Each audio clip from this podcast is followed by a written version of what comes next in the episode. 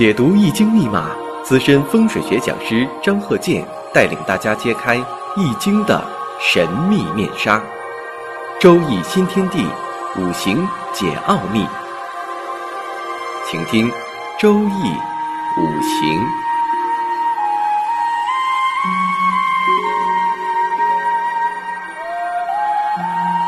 上山微电台荣誉出品。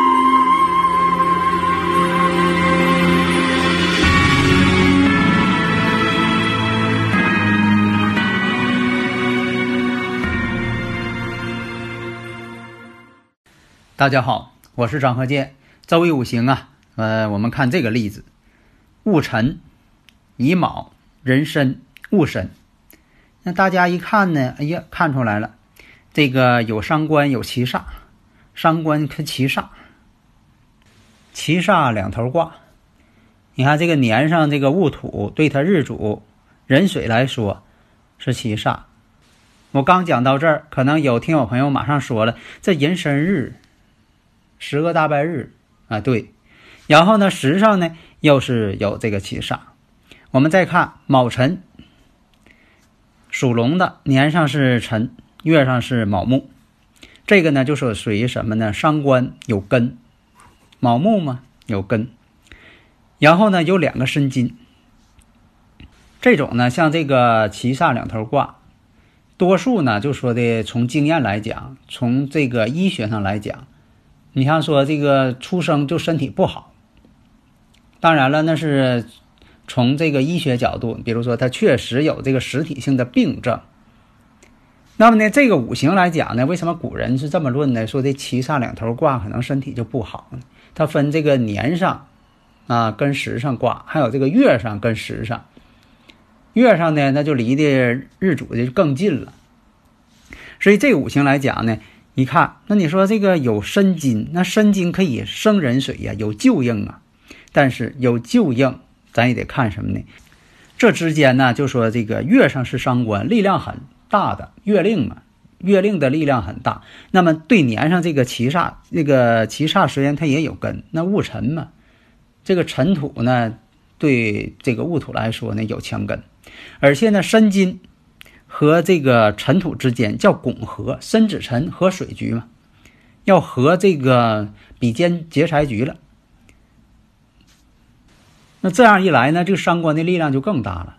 而且卯辰之间，寅卯辰三会木局也有这种趋向，所以说这个伤官的力量很大。所以说这个七煞呢被克得很严重。呃，古人有那么经验，如果说的出现七煞两头挂的时候，兄弟之间呢差的岁数。要大一些，为什么是这样呢？就说有的时候啊，在以前，在古代啊，就是按照自然规律，呃，这个孩子，比如说有这个官煞或者是七煞两头挂的时候，比如他的母亲在生育孩子的时候，他们之间如果是年龄差的小，第二孩子呢就因为身体不好站不住，最后呢只能是他们之间年龄拉的就很大。中间有站不住的嘛，那么就年龄差距就大了。那么呢，再往上边，比如说他的哥哥啊，在上边，如果他要有哥的话，哎，他哥哥跟他之间年龄差距也变大，或者呢，干脆他没有哥哥。比如说有呃，在古代啊，就说的医疗条件不发达，他哥哥呢，往往呢也是没站住，然后呢，隔了好多年，他妈妈才生的他。那是一种什么现象啊？倒是说的这是有没有呃科学方面的依据？那么呢，只能从这个磁场学、天体运行学这种感应来说了。比如说有这种土这种啊七煞相克这种情况，可能就代表什么呢？父母的身体呀有问题，不太好。那么孩子的身体呢也不好，所以就造成一个客观的现象：生孩子。那时候呢，缺医少药啊，在古代，那你说这就是小孩就得病了，身身体不好啊，先天不足啊。最后呢，等生他的时候，好不容易站住了，但是他身体也不好，所以就造成了这种情这种情况呢。在古代来讲，兄弟姐妹少，或者是就他一个身体还不好，所以现在你就是用经验啊，比如说你要是学会这五行了，你可以这个看一看。你说这个七煞两头挂的，一般来讲呢，有这么几种现象啊。呃，有的是脾气不好的，这人性格可不好了。为什么肝火太旺？本身可能是呃肝火在这方面有些病灶。那这个人呢，或者是脑神经有什什么问题？哎，所以七煞太多的人呢，就说的脾气不好。特别是带阳刃的人，七杀带阳刃一般都是比较暴躁。还有一种什么呢？正好相反，七煞太多的人，这人呢老挨欺负，啊，受气包，啊，但是呢，他脾气倒是有，但是呢也不敢吱声，啊，总是在那里受气。在学校呢，啊，总挨欺负，有这么个情况。这个呢是，呃，具体问题要具体分析，根据不同结构会出现不同现象。所以要记住啊，你像医学上也讲，这人老爱发脾气，可能是一种病。而且呢，最终结果呢，爱发脾气的人呢，你像心脏不好的、肝脏不好的，还有这个脑神经有爱得这个脑血栓的。以前说这个你这个半身不遂，是不是你以前爱生气呀？说对呀，就是爱生气呀。所以呢，这都跟这个五行有关。在外国呢，把它解释为这个呃体质、体液。什么胆汁子多血子的，那是他从这个呃心理学，或者是从啊最初的那种医学观点来出发的。咱中国祖国医学呢，也对这方面有一些论述。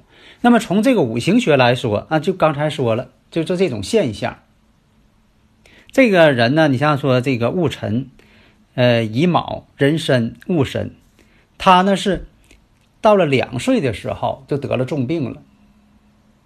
这个病呢还很严重，但是呢，在这当中，他妈妈呢又怀孕了。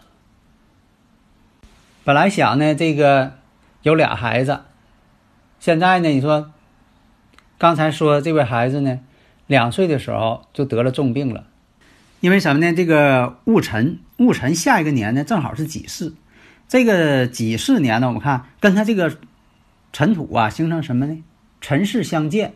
天罗嘛，尘世相见，然后呢，又跟他这个申金形成一种相合，连续合两个申金，而且呢，这个己土呢，对他来说呢，又是官星，官煞混杂了，都来合克他。在这里呢，我们就是找到这个一些规律性的东西，概率性的东西，这样呢，形成一个体系。大家如果有理论问题呢，可以加我微信幺三零幺九三七幺四三六，咱们共同探讨这个问题，把它呢，把这个五行学真正的用科学来进行解释，这样呢，我们才能把这些呃未解之谜呢都能够揭开，不要把它当做一个迷信学，也不要把它当做一个，也不研究理论，光在那里研究一些古书上的东西。一天老研究合不合呀，冲不冲啊？啊，这个这个喜用是什么呢？那合完之后他俩还冲不啊？那那你一天老翻来覆去的，自己都累。所以你像我讲这个都是短平快，迅速入局，然后进行分析，一眼看明白。下面呢，我们再看看他父亲的这个五行。他父亲这五行呢，这生日五行是乙未、丁亥、乙亥、甲申。那么也是在几四年，在他孩子两岁的时候，几四年，我们再看一下，对他来说呢，大家又看明白了，这个四害相冲。你看他这个五行，乙未年，他属阳的，乙未年，月上这是丁亥，日上呢也是乙亥，两个亥水吧，亥与亥之间相刑。然后我们再看己巳，跟他日上天克地冲，四害相冲。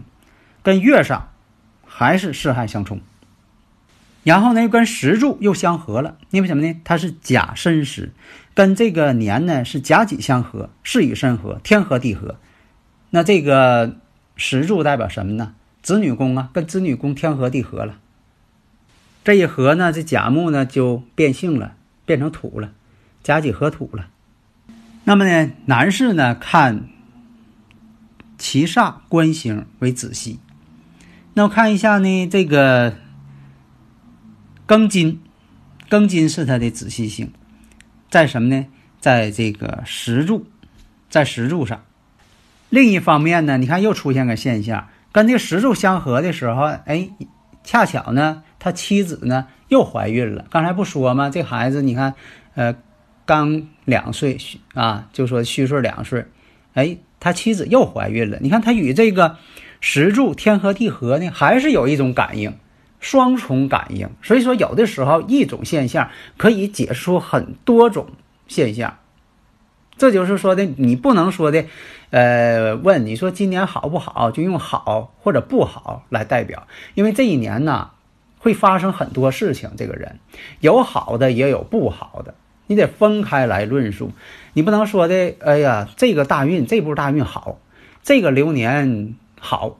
感觉就是好啊，什么都好啊，不可能什么都好，他总有是说的，或者是好的多点儿，或者是坏的多点儿，哎，所以我的这个呃建议是什么呢？你不能完全用这个很普通的呃，就说这个好啊，那个人不好，那你对人的评价也不能这样。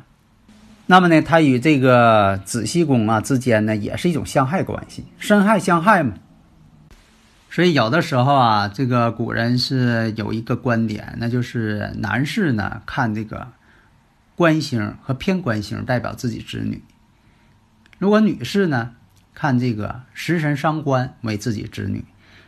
当然了，也可以男士也可以看食神伤官，这也是可以的。